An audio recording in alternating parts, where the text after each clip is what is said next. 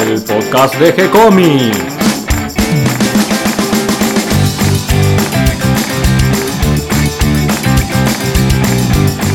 Muy bienvenidos a un nuevo episodio de G-Comics, el podcast donde hablamos de todas las técnicas necesarias para realizar un cómic, cómo dibujar un manga y todo el conocimiento requerido para dibujar esa historieta que tenemos dando vuelta en la cabeza. Mi nombre es Gonzalo García y mi intención y la de todos los que hacemos G-Comics es colaborar con aquellos que estén interesados en avanzar, en progresar, en mejorar en su formación como dibujante de cómics. Y completando otra semana, hoy viernes, del otro lado del micrófono, me la encuentro a Catalina preparándose para el fin de semana. Eh, si no se nos viene la lluvia, ¿no es cierto, Cata? ¿Cómo estás? Esperemos, me estoy tratando de contener la risa porque hay un pajarito que está queriendo participar con nosotros del podcast. Sí, sí, tenemos sonido de fondo, ¿no? Con el pajarito ahí con en la rama, cerca de la ventana, cantando. Y bueno, vamos a dejarlo ahí que, que nos acompañe durante esta charla en la que vamos a hablar sobre todo de eh, la grabación. Principalmente vamos a pasar de la última reunión que hicimos, el último meetup, el número 9 que tuvimos como invitado especial a Eduardo Lago y estuvimos hablando un poco de todas las cuestiones del oficio, de su historia y también... Y sus anécdotas. sí, algunas muy divertidas. Y también sobre todo de esta mm, cuestión de cómo resolver los fondos y cómo encarar la tinta de los fondos, ¿no? de los escenarios de nuestras historietas. Pero bueno, ya vamos a, escucharlo a él que nos va a decir todas estas cosas. Lo que podemos decir que fue una reunión muy linda, que éramos unos cuantos. Eh, lo lindo de este grupo que se está armando es que eh, no solo viene nuestro invitado especial como un gran dibujante, sino que a su vez, los que vienen a participar de la meetup, muchos son grandes dibujantes también. Y también participantes de otras meetups. y tenemos también guionistas eh, y eh, dibujantes que están iniciando su camino. Así que esta mezcla un poco de todos, de compartir experiencias, este, los más los de más trayectoria por ahí eh, cuentan cómo resolver esto o aquello, o cuestiones técnicas de cómo encarar una página, pero los más, eh, los más nuevitos, los que están entrando en el oficio, vienen con las novedades de tecnología, con las curiosidades, con las preguntas que a veces cuesta responder, ¿no? De, bueno, ¿y, cómo resuelvo esto? ¿Cómo hago para, para, entrar en una editorial, para publicar mi primer trabajo? Y bueno, uno tiene que ahí eh, empezar a, claro, a buscar en los recursos que uno tiene guardados en la mente, ¿no?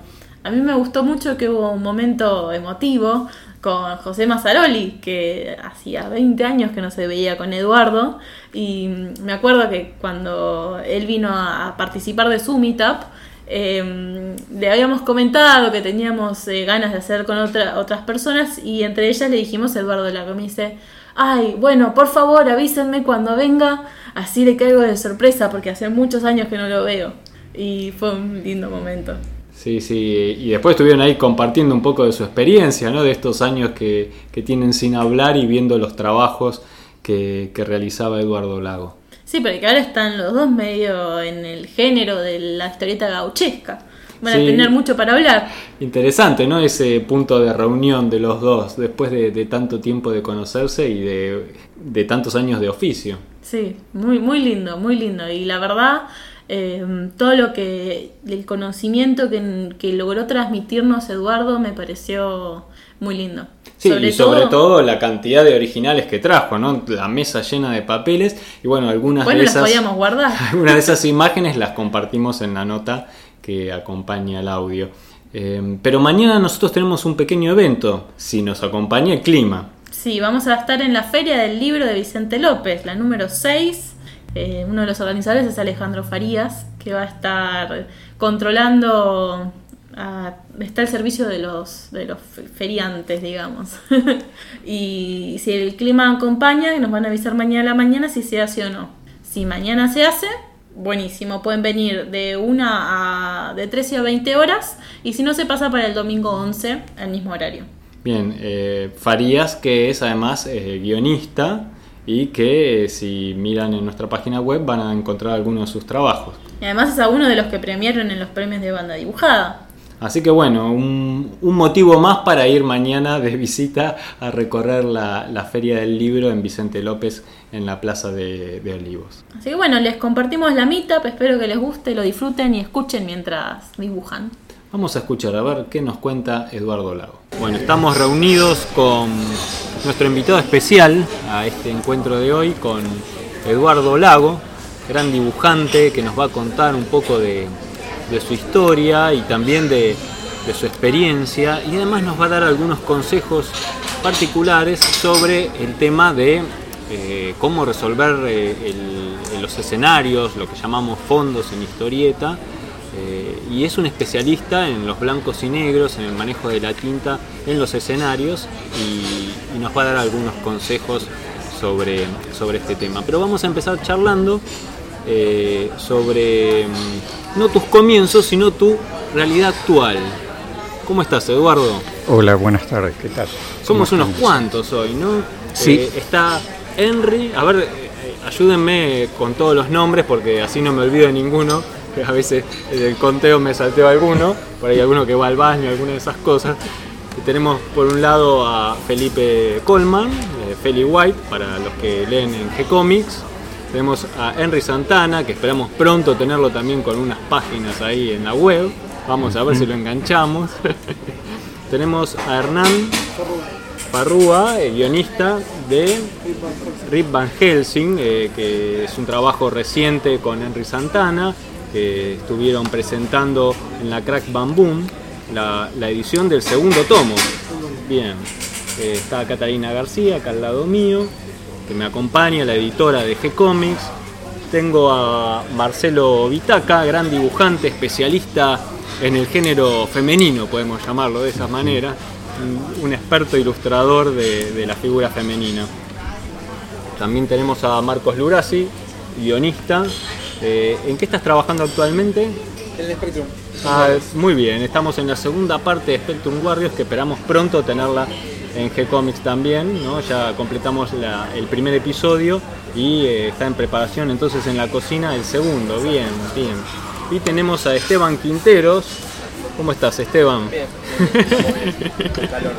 Gran dibujante también. ¿Me falta presentar a alguien? ¿Estamos todos?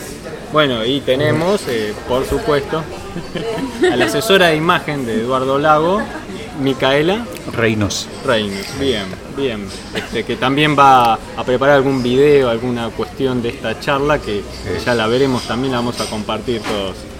Tratábamos de evitarlo con el micrófono y al final salimos igual. Sí, sí, nos tendríamos que haber arreglado un poquito más, pero bueno, se hace lo que se puede. bueno, Eduardo, volvamos entonces al tema de la historieta una vez que nos presentamos todos. Eh, ¿Qué estás haciendo actualmente? Sé que andás con un proyecto, empecemos por ahí. Ante todo, buenas tardes y gracias por acercarse para, compartir la mitad. Es, un honor estar con, todos ustedes y gente de talento, creativos. Realmente les agradezco el, que me hayan concedido esta entrevista. Eh, actualmente estoy dibujando un proyecto propio que es una especie de Hellboy criollo eso me gustó, la definición de un Hellboy criollo me, gustó como idea, como concepto. Claro, o sea, es una, una, novela gauchesca, pero con todos los condimentos a lo Mike Miñola, que es un dibujante que me gusta mucho. Y bueno, es una mezcla de todo. Eh, no pasa por el lado de la historieta gauchesca tradicional, estilo Cabo Sabino o algo así, eh, la tradicional guerra entre los indios y los gauchos y los malones. No, no, acá esto tiene más que ver con el concepto de los videojuegos. Eh, no es demasiado eh, no es demasiado sesuda, simplemente hay buenos y malos.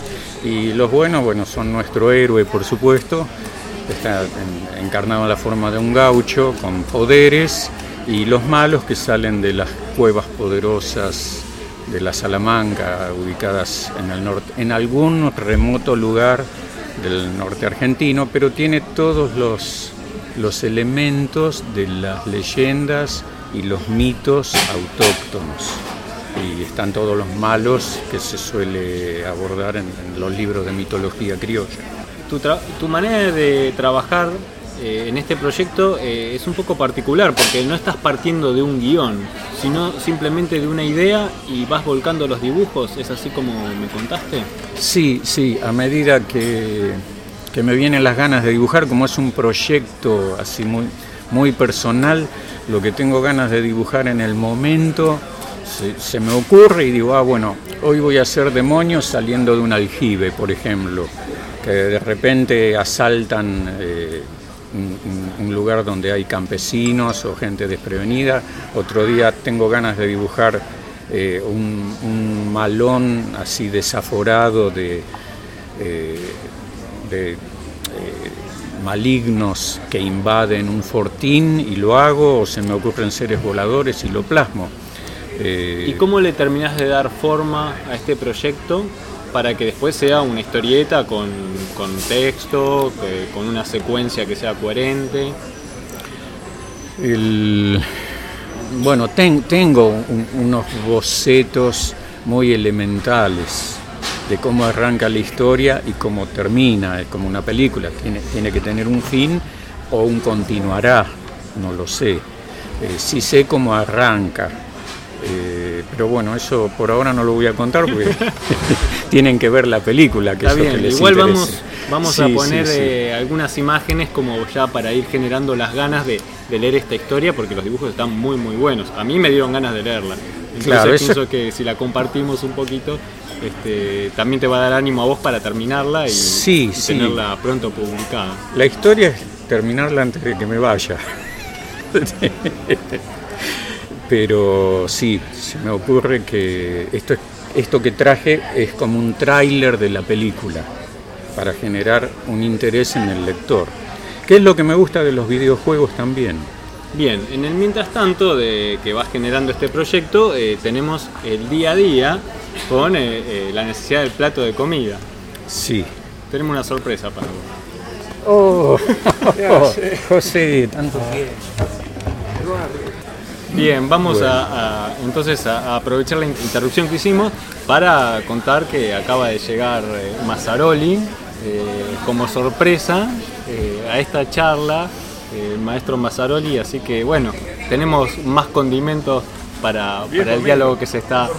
Viejo y también llegó Jack, que lo tenemos de visitante habitual en estos encuentros. Eh, también dibujante, ya vas a conocer sus, trabajos, Eduardo. Saludo.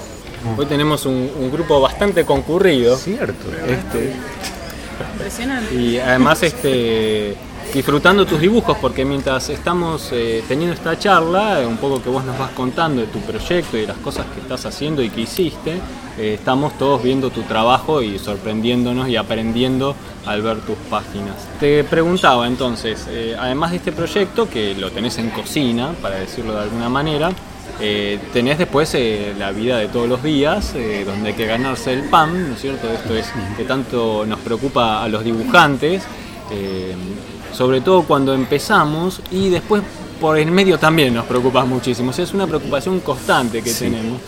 Eh, ¿cómo, ¿Cómo llevas tu oficio de dibujante y tu modo de vida como dibujante?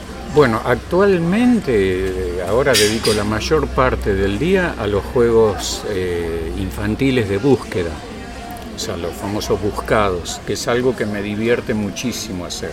Esas páginas dobles llenas de personajitos en las que hay que buscar algunas cosas. Claro, sí, sí, sí.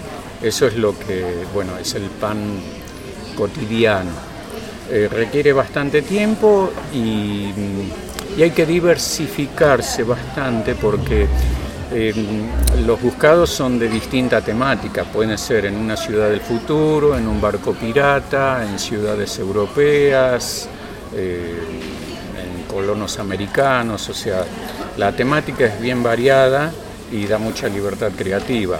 Trato de meter la mayor cantidad de gags, o sea, las situaciones cómicas posibles, cosa que los chicos eh, encuentren aparte de las búsquedas en sí un divertimento, un algo más. Entonces, mis buscados tal vez tienen esa característica a diferencia de los de Wally o, u otros que hay en el mercado, porque suceden infinidad de cosas. Entonces los chicos dicen, uy, mirá lo que está haciendo este, uy, mirá lo que hace el gato en esta ventanita, uy, mirá acá abajo lo que está pasando en una alcantarilla. Claro, hay como pequeñas historias y gags que vos vas mezclando en toda esta búsqueda, eh, que generalmente supongo que te dan un tema para, para cada una de las búsquedas. Eh, la temática, bueno, no, es otra de las libertades creativas. No tengo. ¿No ¿Tenés tema? Eh, los temas pueden ser, ya te digo, ciudades europeas, pero el enfoque y el, el plano o la cantidad de elementos que yo tengo que agregar queda todo a mi criterio, eh, lo cual permite divertirse bastante y disfrutar. Eh, lo mismo donde pones la cámara, hacia abajo, arriba, desde adentro de un barco, desde adentro de la guardilla de un pintor y que se vea toda la ciudad abajo, o desde un globo aerostático o en las montañas. Es muy, muy divertido, no, no, no tengo condicionamientos. Lo único, el único condicionamiento es el formato de la página, que a veces me voy de mambo y bueno, hay que estar midiendo de no meter tantas cosas para que no quede una masa gris y que termine aturdiendo al chico. Por el formato, después la reducción. A mí me gusta trabajar eh, eh, grande y muchas veces después hago la trabajo con un criterio de reducción para lograr un equilibrio. No sé si ¿Se quedó claro, Sí, sí, sí, se entiende. Eh, porque es para chicos. Claro, en, en estos trabajos vos sacás tu, tu beta de ilustrador infantil, que es una de tus facetas, Sí. eh, y después también eh, tenés tu, tu especialidad como entintador, sobre todo de fondos. ¿Estás trabajando en alguna serie actualmente? Sí, actualmente estoy entintando Dago y algunas otras historietas de Scooby, eh, dándole un criterio bastante siniestro a, lo A Scooby-Doo. A Scooby-Doo, sí, que me gusta, me gusta transformarlo así. En general los, lo- los plantados de Scooby son muy lineales y a mí me gusta darles un toque siniestro. Es- ellos siempre andan a la casa de personajes misteriosos, fantasmas, ogros, cosas así. Entonces me gusta enmarcar en negro y bueno y proyectar sombras que a lo miñola, así, darle es, es un, un toque un poco más, más de historieta seria, sin perder el toque funny que tienen, ¿no? Bien, ahí nos estamos metiendo en un tema que es el de generar un clima con los escenarios. Claro. ¿Cómo, cómo te planteas cuando te llega el, el dibujo a lápiz o, o en el caso de algún dibujante que tiene su plantado a lápiz que eh, quiere que su escenografía, su escenario donde está transcurriendo la historia, genere un clima, que puede ser en una historia de terror, de suspenso, una de aventuras, por ejemplo el tema de cómo, cómo resolver una selva, cómo, ¿Cómo encarás vos el trabajo en el momento en que recibís el lápiz o, o vos mismo tenés terminado un lápiz y tenés que pasarlo a tinta? Bueno, pues sí, es una buena pregunta. Eh, como, todo, como todo principio arranca eh, con el alumbramiento, Ajá. así, ¿no? El inicio de todo. Entonces me quedo un rato mirando la página en blanco y luego pienso en el clima que quiere transmitir el guionista o las figuras que plantó el dibujante. A veces sucede que me dan el- los fondos simplemente y después el dibujante, el autor de la tira, coloca los personajes en base al fondo que yo hice. Y otras veces trabajamos al modo inverso. Me dan los personajes ya plantados sin fondo y ahí tengo en general, y es algo que yo agradezco a los dibujantes con los que, a, la- a las personas que me confiaron el trabajo, eh, en ese momento, eh, teniendo las figuras plantadas, yo agrego toda la escenografía. O sea, hay Eh, casos donde no solo resolvés la tinta, sino que en base a algunas pequeñas indicaciones usás tu imaginación para eh, desarrollar todo el escenario, el dibujo del escenario. Claro, sí, sí, entonces tomo en cuenta, eh, bueno, como en toda escenografía, en realidad el, el trabajo mío de ayudante entintador es lo de un diseñador escenográfico al teatro o al cine. Tengo que ver el clima que hay que transmitirle al lector, en blanco y negro en general. eh, si es de terror, si es un clima romántico, eh, si es de misterio, de suspenso, si como vos decías puede ser una selva o el camarote de un barco o el interior de un castillo. Entonces trato de transmitir en blanco y negro la mayor sensación, el, clima que ayude del mejor modo posible a que los personajes se muevan en ese clima, que es la tarea de un escenógrafo. A ver, pongamos un ejemplo. Justamente vos nombraste, por un lado, una historieta, suponete, de, terror y una romántica. Son como dos géneros muy opuestos. ¿Cómo resolverías vos la tinta en un caso y en el otro? Bueno, en, una historia... Eh, depende de, lo que quieren eh, los dibujantes o el, o el guionista. Primero leo el guion Después veo las figuras como están plantadas, si están en un exterior, si están, o sea, si es una, si es una escena romántica, podría plantarlo como una enorme luna que enmarca las figuras eh, y, en medio de una noche estrellada, utilizando los blancos y negros de la página.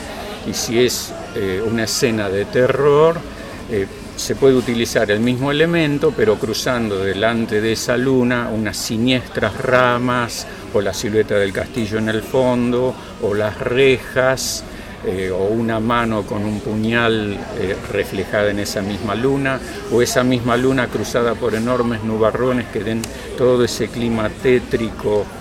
Eh, o sea, hay muchos recursos. ¿Y cómo coloco la luz? Bueno, también a veces eso lo, charlamos con el artista que me confía el trabajo. Si quiere una luz cenital, si quiere una luz natural, si quiere una luz tipo candiles vista desde abajo. Entonces, eh, en base a la cantidad de cuadros que tiene la página, eso es lo que me permite a mí iluminar o mover la linterna, digamos. Bien, y los blancos y negros que tus trabajos tienen una lectura muy, muy fácil, o sea, en el sentido de que están muy bien plantados y de manera que uno puede recorrer la página y leer los elementos que, rodean a los personajes en esta escenografía de una manera muy clara. No, se confunden. ¿Cómo logras esa claridad? ¿Cómo es tu trabajo? ¿Haces primero la línea y después pones los planos de negro? ¿Marcas los planos de negro en lápiz y después los das con pincel? ¿Cómo es tu manera de trabajar y cómo ordenás esos blancos y negros para que den una buena lectura? Eso fue cambiando con el tiempo, porque mm, al principio mi modo de trabajo era más, más barroco, con muchos grises. Eh, después fue cambiando a un modo más expresionista. Eh, me, gusta más la síntesis de blanco y negro. Eh, utilizo a veces algunas líneas para suavizar los climas, pero en general trabajo, hago un boceto previo en lápiz y con una X marco los negros, los planos de negro, eh, pero siempre primero pienso antes de, dibujar. Eso es una cuestión de experiencia. Antes era más impulsivo, más arrebatado, como no, que, no veía la página en, su totalidad. Ahora trato de lograr un equilibrio. Eh, bueno, también cambió mi modo de ver con el tiempo, entonces creo que el, modo en que ahora planto una historieta difiere mucho de los comienzos.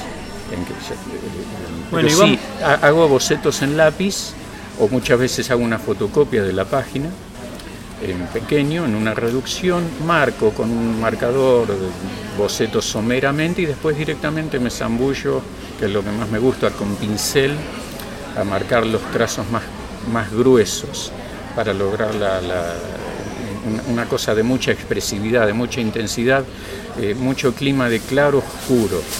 Sí, Bien, ahí nombrabas eh, la evolución que tuviste desde tus comienzos al trabajo que haces actualmente.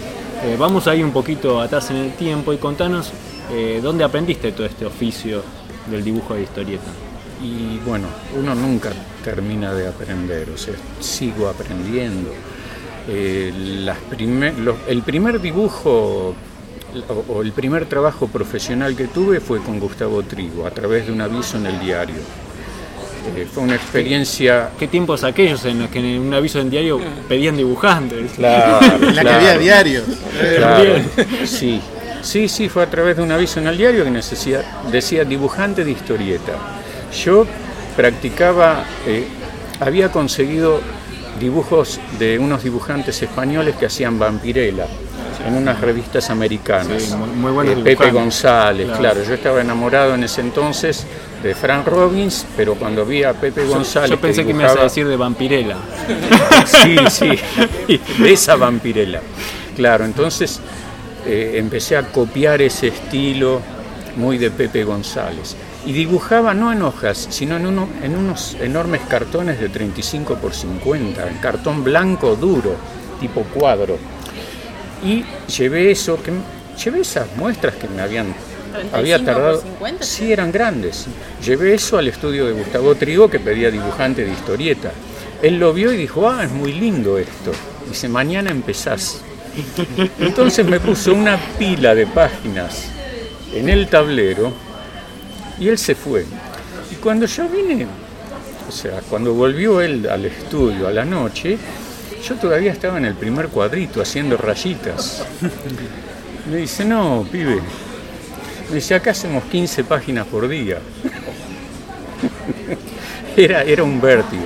Era como no haber manejado nunca y que te sienten de copiloto en un Fórmula 1. Es esa sensación. Entonces fue muy traumático. Eh, bueno, después de una charla me di cuenta, me mostró un montón de páginas que ellos hacían. Al, decir ellos, él, trabajaba con otro señor, Enio, y tenían un estudio muy prolífico, hacían muchísima cantidad de páginas para el país y para el extranjero también. Eh, eh, ver dibujar a Gustavo era un vértigo, como brotaban los personajes de, de- de la punta de ese lápiz, como la velocidad con que plantaba y, y- y diseñaba en tinta, con pluma, con pincel, bueno, me- me- me- me- me traumatizó, la verdad. Eh, al día siguiente tuve, bueno, otra oportunidad. Eh, lo mismo, no, no alcanzaba la velocidad. Claro. eh, realmente, me quedé toda la noche dibujando. Fue muy cómico. Yo trabajaba en una oficina, al día siguiente me fui a la oficina sin dormir. Salí de la oficina, volví al estudio a completar esas páginas. No, no había modo de que yo las terminara. Él vio lo que yo hacía y teníamos como 10 páginas hechas. Las rompió todas. Literalmente dijo, no, no es así, rompió todo lo que él había dibujado también. Me dice, yo te voy a explicar, arrancamos de vuelta, ¿qué parte no entendiste? Me dice, esto se hace así, así y así. Plantó en minutos edificios, patrulleros, los personajes, las caras de las mujeres, pero en minutos yo nunca vi, di- vi dibujar a alguien tan rápido. Yo dejaba de dibujar ahí. Claro, le dije exactamente, le digo, no, e- era mi primera experiencia con, con la historieta. Le dije, no, Gustavo, esto es demasiado para mí, yo no, no, no puedo. Y dejé de dibujar, o sea, por algún tiempo. O sea, no, no, no, no leí más historieta ni toqué más un lápiz. Claro, era, era demasiado, era eso, subirse a un Fórmula 1 sin haber manejado nunca, ¿viste? Sentís un vértigo que decís, no, yo no me subo más a un coche. Me pasó eso. Después, En la época en que ibas a IDA, ¿no? Más o menos. claro, Que es claro. donde nos conocimos. Exacto. Después sí, hubo un periodo más calmo, conocí que había otros modos de dibujar con otras velocidades, otros tiempos, como acá con José, que después eh, entré a trabajar con Lito, los dos eh, eh, colaborábamos haciendo las historietas para Columba, pero en vez de dibujar participábamos de largos partidos de pelota paleta en la avenida 9 de Julio. La, la pelotita caía siempre en Constitución, más o menos. Asados. Sí, sí, era, era muy divertido esa época. Pero Era sí, menos había estresante, seguro. menos estresante, habría otros tiempos, pero bueno, eh, después retomé las ganas de dibujar historieta y empecé a copiar los dibujos de Lito Fernández, que me gustaba mucho, que era un estilo muy próximo a lo que a mí me gustaba, que era Frank Robbins. Lito dibujaba a Dennis Martin, Grace Henriksen y un montón de historietas eh, unitarias para las revistas de Scorpio, Beats y bueno, eh, también el encuentro con, con Lito fue muy de película, porque yo seguía trabajando en, en esa oficina en la cual había estado durante el periodo de Gustavo Trigo, y un día me mandan a llevar unos papeles a otro lado, Y al salir a la calle me llevé por delante a Lito. Sí, o sea, fue así. Son esas casualidades que Esas casualidades que uno las ve en la película y dice, no, el guionista se, se excedió. No, me lo llevé por delante y le digo, usted es Lito Fernández, yo soy su admirador, eh, tengo dibujos copiándolos. eh, me dice, bueno, ¿por qué no te venís a traerme las cosas que haces? Y yo copiaba mucho todo el estilo de, de esas cosas. Sí, y es más, lo que le llevé a él eran páginas que había copiado literalmente de Frank Robbins. O sea, yo miraba a Frank Robbins y copiaba ese estilo eléctrico, las caras de esos personajitos tan, tan particular que, que- que hacía Robbins. Y a Lito le gustó mucho y empezamos una larga y prolífica trayectoria. Bueno, eh, después me confió Precinto 56 también hacer los fondos, que fue un orgullo para mí. Y después ya arrancamos con cosas eh, cada, cada vez como de trabajos de mayor envergadura y bueno, hicimos, a ver, bueno, va- muchos, muchos, eh, Bull Rocket, eh, estos personajes que tenía por ahí, había una saga, ¿no? bueno, fue personajes, historias de terror, historias policiales, sí. Y después empezaron a trabajar para el exterior también. También, con- claro, para Italia, eh, un trabajo de muchos años muy prolífico. Claro, yo te conocí páginas. justamente eh, a través de, de tus fondos de Martin Hell. También, sí. que necesitaban el manejo ese tan preciso que tenés de los blancos y negros, al mismo tiempo esa precisión en la línea y todo ese decorado que tenían los fondos de, de Martin Hell. La casa de Martin Hell, sí, era muy trabajada, muy preciosa, muy, muy detallista. Era un personaje en sí la casa en la historia, con el cuadro del conde en una pared, con un cuadro que hablaba. Era un- una historieta muy linda para dibujar. Después pasamos a dibujar el text, que eran historietas de cowboys. Hicimos también un Dylan Dog, que era ese personaje de la editorial de, de Bonelli. de Bonelli, sí, sí. Y a través de Oceanía, eh, sí. Esa es una historia que le gusta mucho a Lito, la de A través de Oceanía. Siempre me la nombra. A él le, le tiene mucho cariño a esa historia. Sí, es la típica historia de, de aventureros a bordo de un velero. Tal vez es el sueño como que tenemos todos, de, de viajar por esos lugares tipo Polinesia, con tierras exóticas y embarcaciones que te persiguen y bueno, y personajes arquetípicos. Va- vamos ahí, a- al, al sueño este que tenemos muchas veces los dibujantes de que, bueno, como soy dibujante y más ahora con internet, en realidad puedo dibujar desde cualquier parte del mundo, me puedo ir a la montaña o al medio del campo y dibujar desde allá. Eh, hace unos años no estaba esa posibilidad, pero bueno, estaba el correo, si bien no estaba internet, se podían enviar los trabajos por correo y creo que vos exploraste un poco esa posibilidad de irse a trabajar al campo y llevar una vida más sana que la de la ciudad entre los cigarrillos y el café en un tablero de dibujo. Contanos, contanos la historia.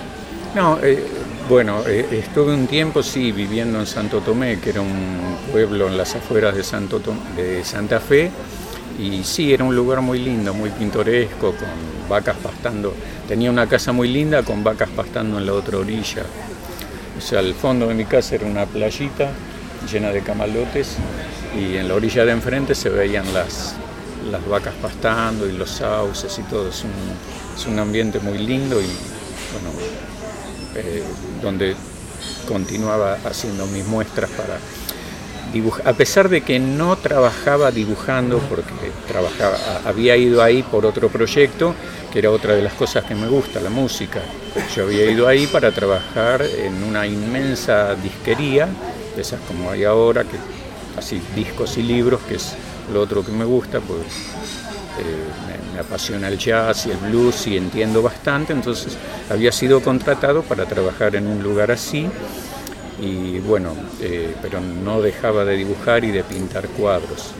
También estuve trabajando después en Plaza Francia, pintando duendes, mariposas, paisajes mágicos. eh, ¿Y por qué te volviste de aquel lugar en el campo? Eh, bueno, no, porque papá no estaba bien de salud y bueno, por motivos familiares, pero es una etapa muy linda donde pasaban cosas pintorescas también. A veces yo estaba ¿No había preparando... una banda de mafiosos o algo así? No, había una banda de patos salvajes. Ah, me parecía recordar algo de eso. Eh, esa es una anécdota que, que a Gonzalo le gusta. Pues yo tenía el tablero al lado de la ventana y preparaba unos originales para presentar acá en Buenos Aires muy puntillosos, muy delicados, a todo trapo, así.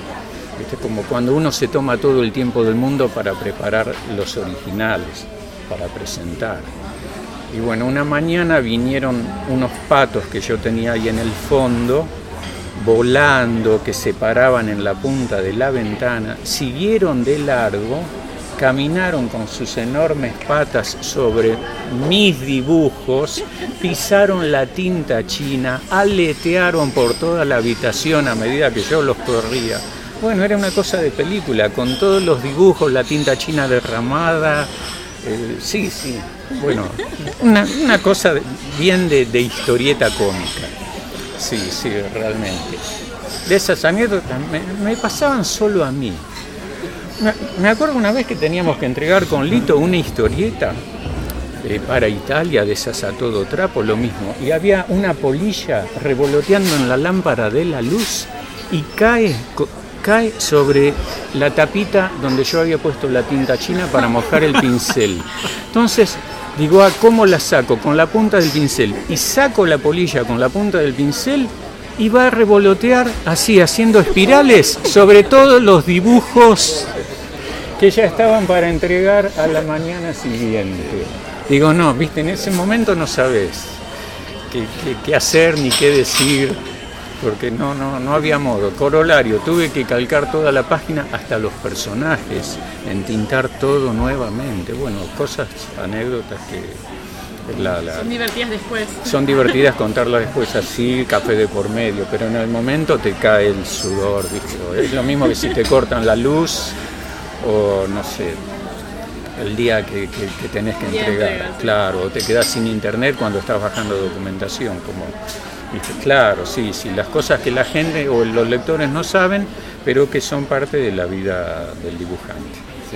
Sí. Y otra cosa es... Nunca sí. termina de ser tranquila la vida del dibujante. Siempre tenés Nunca. algún sobresalto el día de, de entrega, ¿no? Sí, aparte de dibujar lado. con fiebre, con resfrío, con gripe, con dolores que normalmente, viste, bueno, uno se lo tiene que bancar y estar de pie y cumplir.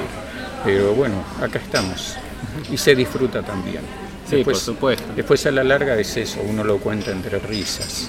Sí, es parte de, de la aventura de ser dibujante, ¿no? Si no, no sería, Sí, no sería tan divertido. eso es. Me llama mucho la atención este, esto que hayas trabajado con Gustavo Trigo, que, que no lo tenía como un dato. Este, esto me, me llegó a través de Alberto Saichan, que me contó que sí, que vos habías trabajado con, con Gustavo Trigo. Sí, sí, fue un honor y realmente lo, lo- lo recuerdo con, mucho cariño y a la vez, bueno, marcó eh, realmente los tiempos y el modo en que se vivía eh, historietísticamente hablando, ¿no?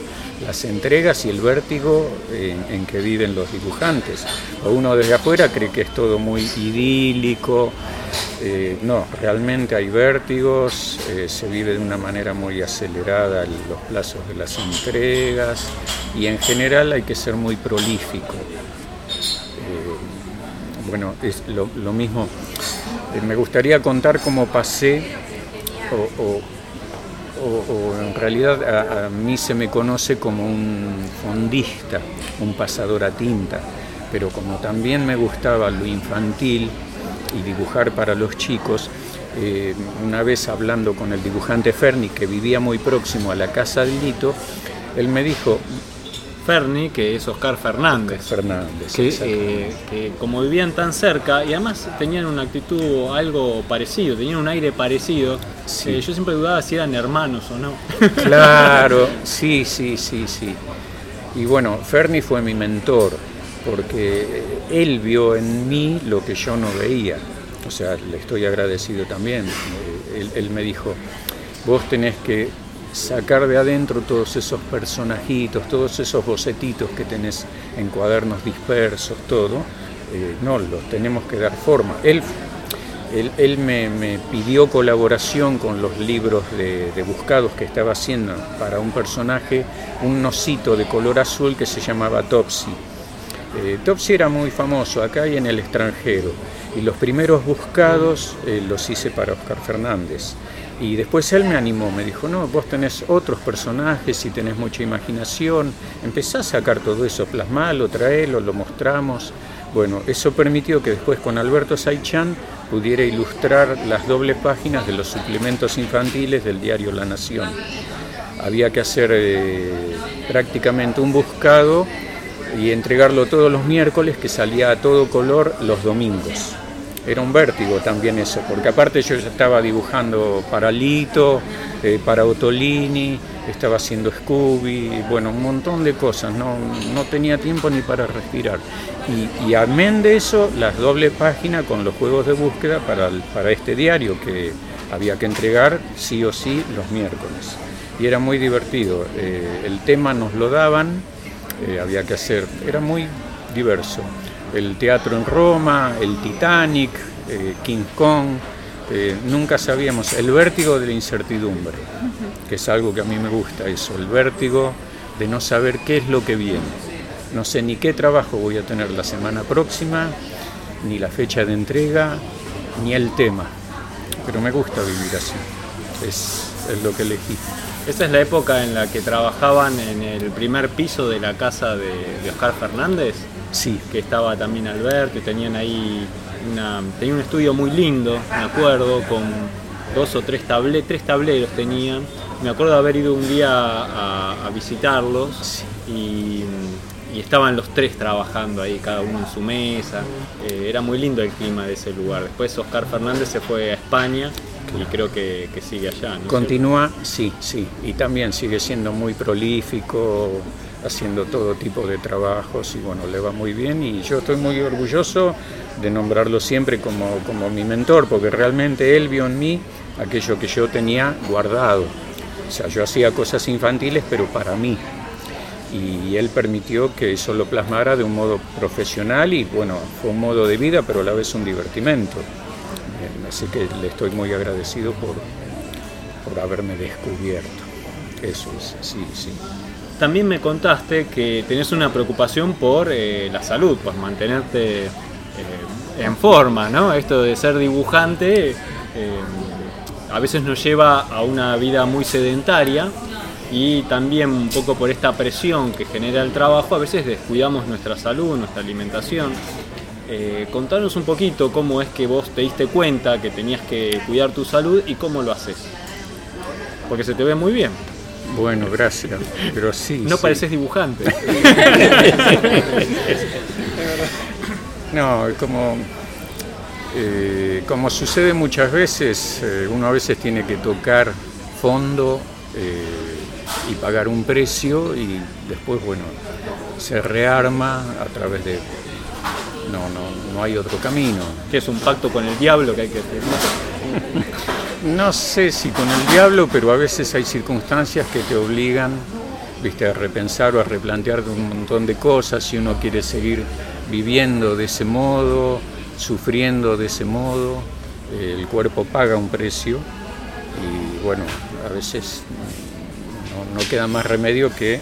Contanos ese momento y cómo lo cambiaste. Prefiero no hablar de eso, de la parte fea, porque estamos todos muy bien. No, no, pero quiero decir, hay circunstancias por las cuales todos atravesamos, eh, hay crisis, pueden ser crisis económicas, de pareja, familiares, de todo, o un conjunto, viste, que te lleva a pagarlo con la salud.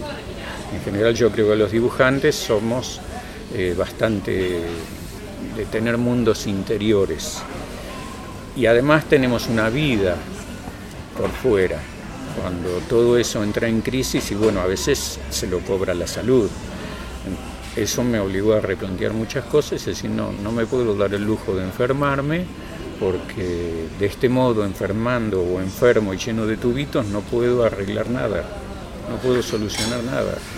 Entonces eso eh, me permitió cuidarme, eh, no me enfermé más, eh, a pesar de que uno a veces tiene que trabajar viste, bajo presión, con resfrío, con catarro, lo que sea, pero decidí viste, cuidarme de una manera sana, de cambiar mis hábitos. ¿Y, y qué hábitos cambiaste y cuál es tu rutina eh, para conservar la salud ahora mientras continúas trabajando como dibujante?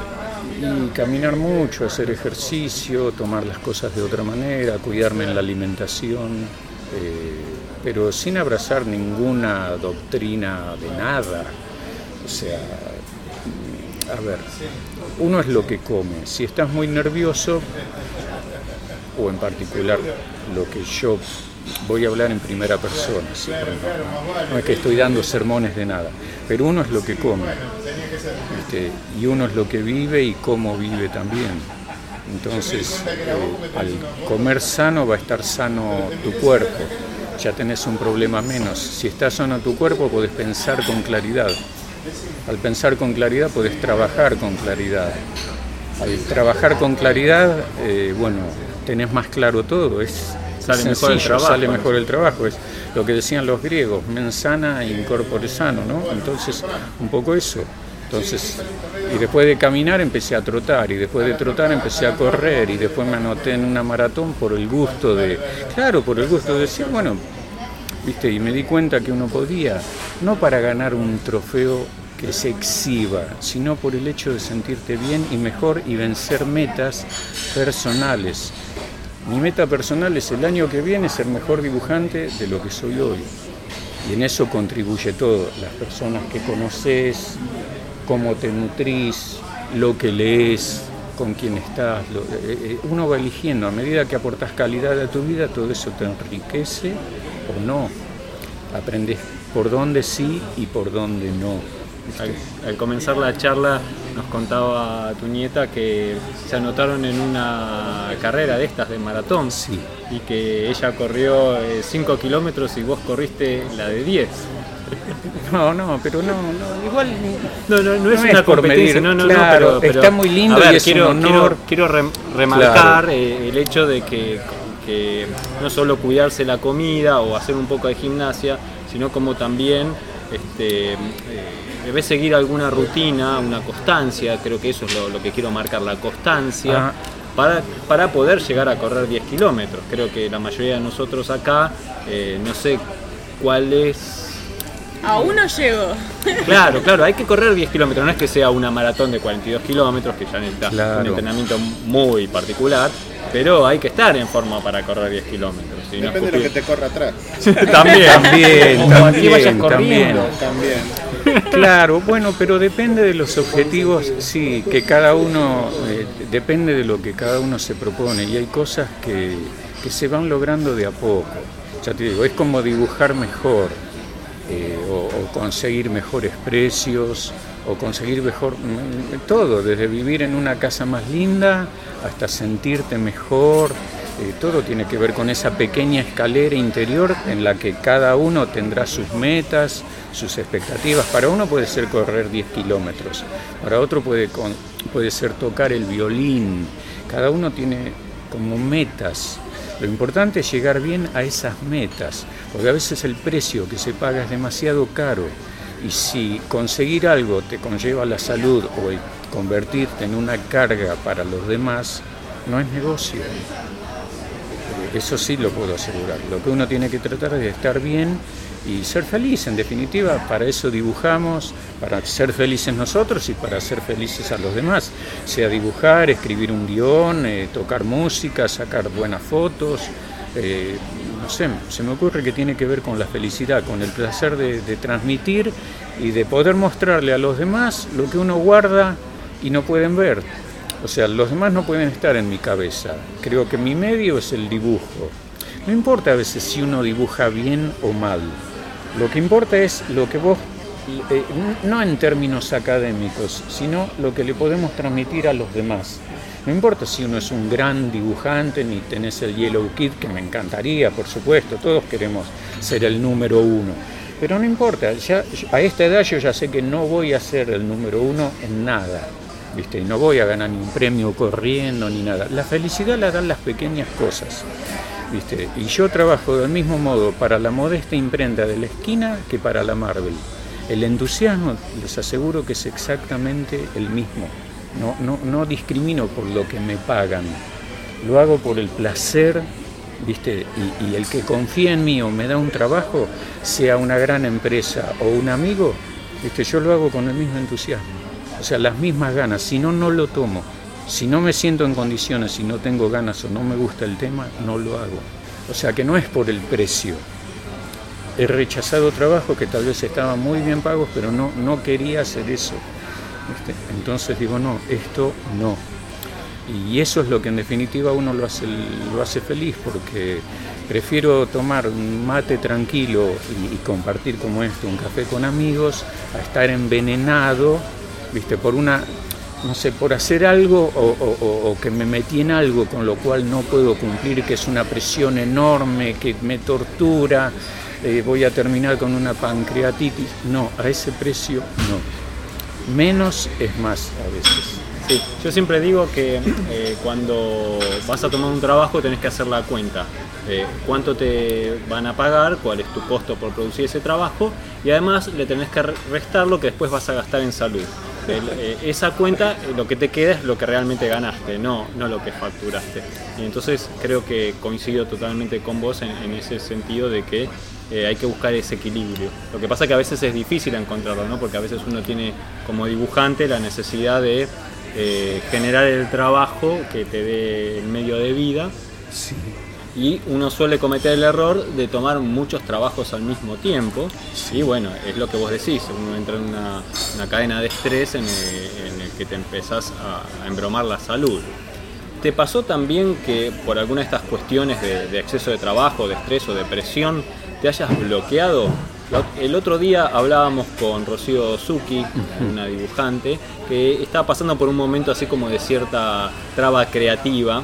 Entonces quería preguntarte si a vos te pasó algo parecido que suele ocurrirnos a los dibujantes en algún momento de la vida y si te pasó, ¿cómo lo superaste? Me sucede todas las semanas. Cada vez Hoy- pongo la hoja blanca en tablero. Exactamente. Hay días que me levanto y digo, ah, hoy voy a hacer, no sé, la, la- la- la novena sinfonía. Y llego a la página en blanco, pip, nada. Viste, sin combustible en el tanque. No te viene una idea y me quedo ahí, como dice Serrat, las musas pasaron de largo. Viste, no se te ocurre nada. Y mirás si es al mediodía, decís, bueno, no, a la tarde ya van a venir. Y no viene la inspiración. ¿viste? Y salís y mirás y mirás el reloj, nada. Y lo que hago, vuelvo al rato y digo, no, no es lo que quería, no me sale. Hice los edificios torcidos, los personajes no tienen gracia, no me viene un gag, no tengo. Hoy digo, digo, bueno, me voy a dormir. ¿sí? Y al día siguiente por ahí te levantás y, mágicamente ese día no toco la goma en todo el día y es como que dibuja otra persona. ¿Viste? Como que estás invadido. Decís, no puede ser tanta creatividad. No paré, no fui ni al baño. Estoy todo el día dibujando y hiciste 18 páginas, todo brillante, todo lindo, todo bien, me salió todo fantástico. Digo, uy, mañana lo mismo. Y ya está, ya hicimos el libro. Y al día siguiente lo mismo. Un término medio entre la nada y un poquito. O sea, que dibujar día por medio. Eso es que es así. Es muy pendular. Lo, lo- lo dramático es eso, que a veces si tenés más de un día de bloqueo en la semana, ah, no, es terrible. Es terrible, pero me sucede siempre.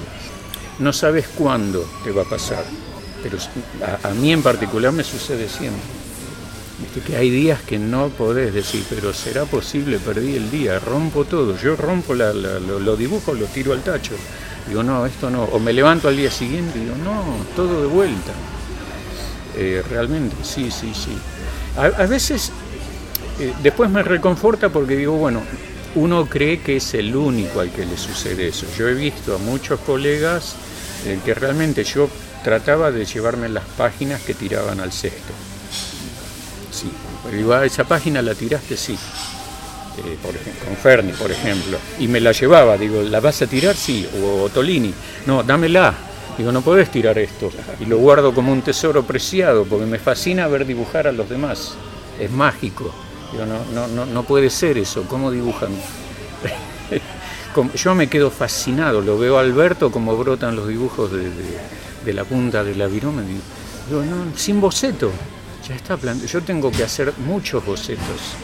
No me satisface, hago como Miguel Ángel que ponía, eh, no Miguel Ángel, Leonardo, que ponía frente al espejo. Digo, ay, no, me quiero morir, está todo torcido. Claro, crees que está bien, lo pones frente al espejo, Y a todo, corregir todo todo. mal, a corregir todo. Y me creía un genio hace 10 minutos, ¿no? Viste, me dan ganas de tirarlo, eso bueno, yo lo corregí todo. Todavía uso corrector, témpera blanca, cal viva. Los dibujos, mis dibujos son un, un- sí, son, eh, son un emplasto de, de- de correcciones, porque no, no soy prolijo. Pero el resultado final creo que en general es satisfactorio. Eh, pero sí, tengo muchísimas, muchísimos bloqueos y días en que no pasa nada. Pero en general, al, al final las cosas salen. Y me divierto mucho. Sí, creo que una, una clave para que no suceda esto de trabarse es lo de, lo de mantener la diversión en lo que uno está haciendo, ¿no? Divertirse mientras uno dibuja. Porque cuando dejas de divertirte es cuando te empezás a trabar y a, no salir lo, que uno siente desde adentro, ¿no? Aún siendo un trabajo encargado, uno puede divertirse muchísimo dibujando y creo que es una herramienta potente para, para no trabarse. Y ya como para ir cerrando, eh, quería ir un poco a aquellos primeros momentos cuando empezaste todo este oficio del dibujo. A mí siempre me parece eh, que es un- una buena vía de, acceso al oficio profesional del dibujante de historietas a través del dibujo de fondos. O sea, manejar bien perspectiva, manejar bien la tinta, eso te permite, aunque uno todavía no sea tan, tan dúctil con la anatomía o tan bueno en la narrativa, te permite eh, entrar a trabajar junto a un dibujante profesional y terminar de agarrar eh, esa, mm, esa parte del oficio que solo se aprende trabajando, estando al lado de alguien que ya lo sabe. Eh, vos que tenés eh, mucho recorrido en, esto de, trabajar como fondista, ¿coincidís en esto? ¿Te parece que es una buena vía? ¿O qué consejo le darías vos a un dibujante que ya tiene cierta formación, que, que va bien y quiere largarse a ver si puede ser su medio de vida esto del dibujo de historietas? Y es algo muy personal, porque no, no sé cómo dar consejos. Hay caminos que uno debe transitar por sí mismo. Eh, yo Una prácticamente, claro, bueno, eh, mirar, mirar, tener los ojos abiertos y la boca cerrada. Y cuando, claro, y observar, ver, preguntar, aprender todo el tiempo como una esponja, absorber todos los estilos, ver en qué aguas uno nada mejor.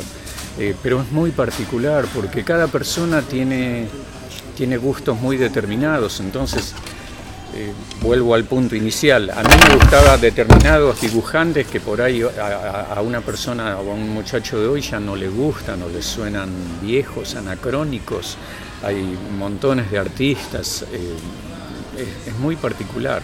Ahora, sí diría, bueno, que no hay secretos, hay que practicar, practicar y practicar, que no se rindan ante el primer no, o esto no sirve, o por acá no. La perseverancia eh, tiene que ver con lo que hablábamos también de una maratón.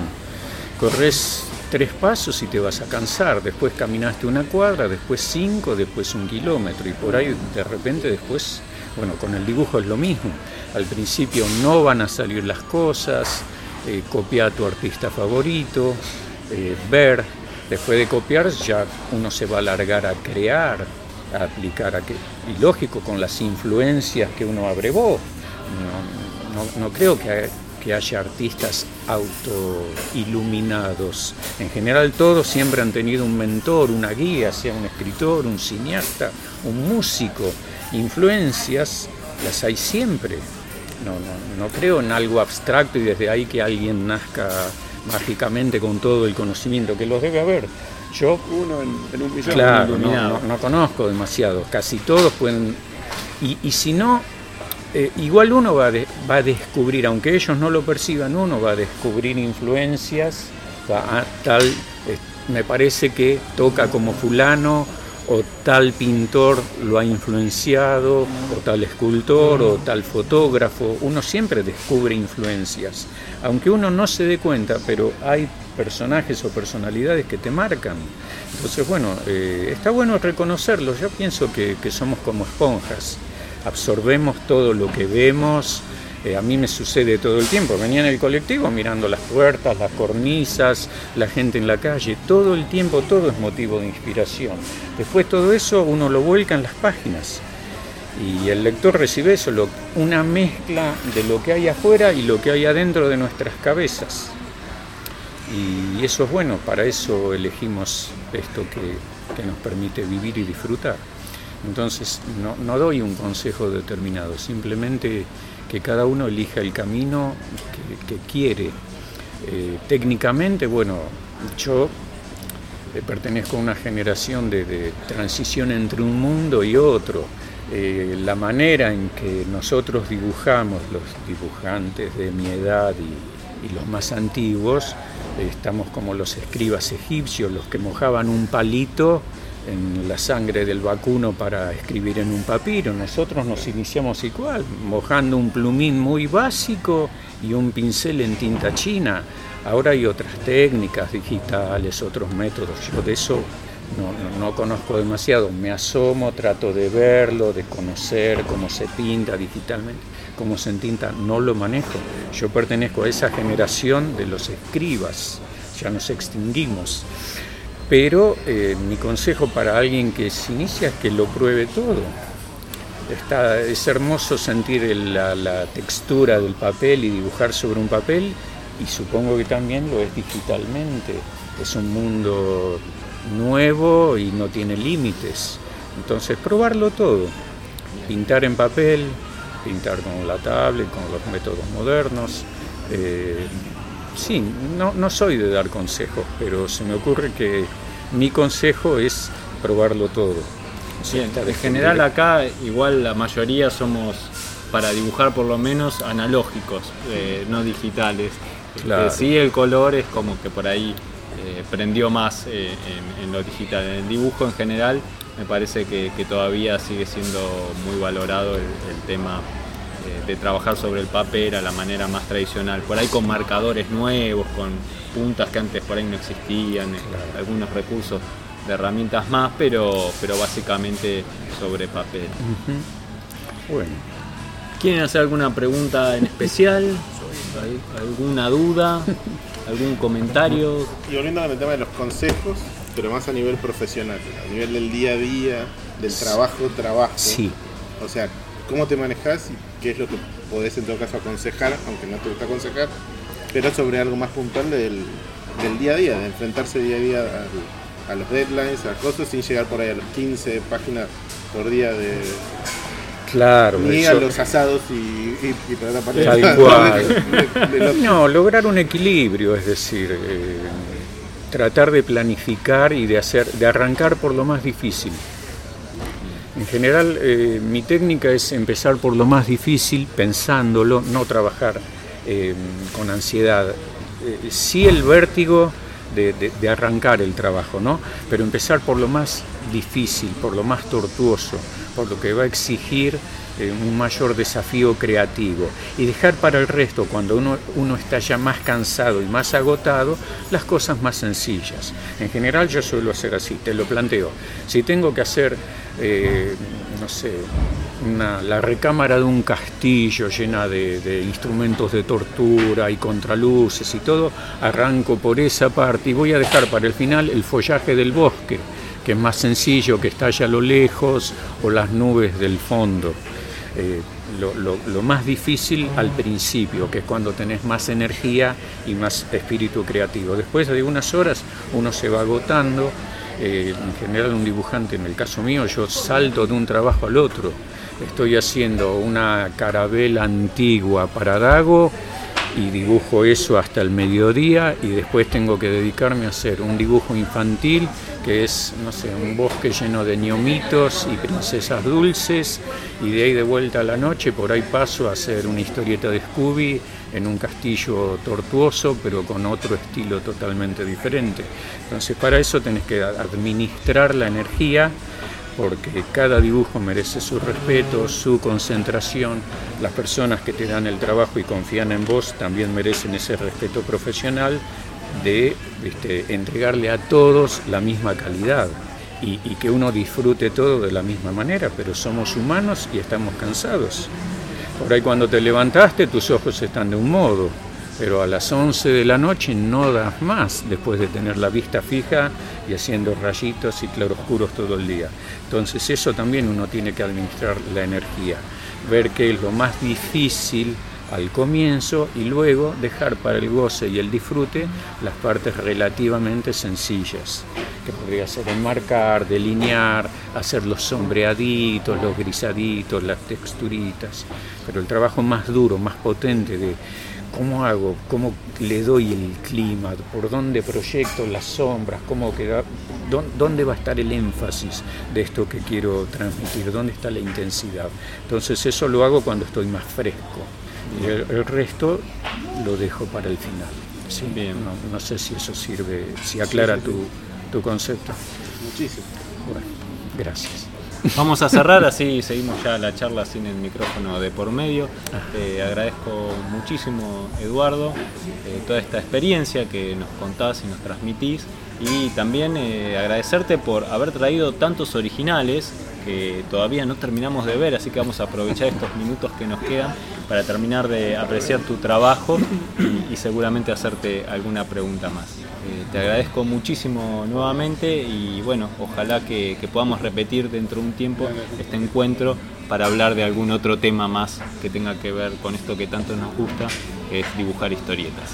Bueno, les agradezco a ustedes el, el haberme convocado. Esta es la meetup número 9. Sí, así bueno, es. eso es, a esta mitad, el, el que se hayan acercado acá, me, me- me honra realmente, me- es, es un gusto para mí mostrarles las cosas que hago, los papiros, los de antes y los de ahora, sí, y siempre acá, bueno, eh, realmente he visto que convocan que, que para mí es muy interesante, así que es un honor haber estado acá, muchísimas gracias. Muchas gracias a vos. Y bueno, vamos a estar a la espera de este proyecto que estás haciendo, esta historia gauchesca eh, al estilo Miñola.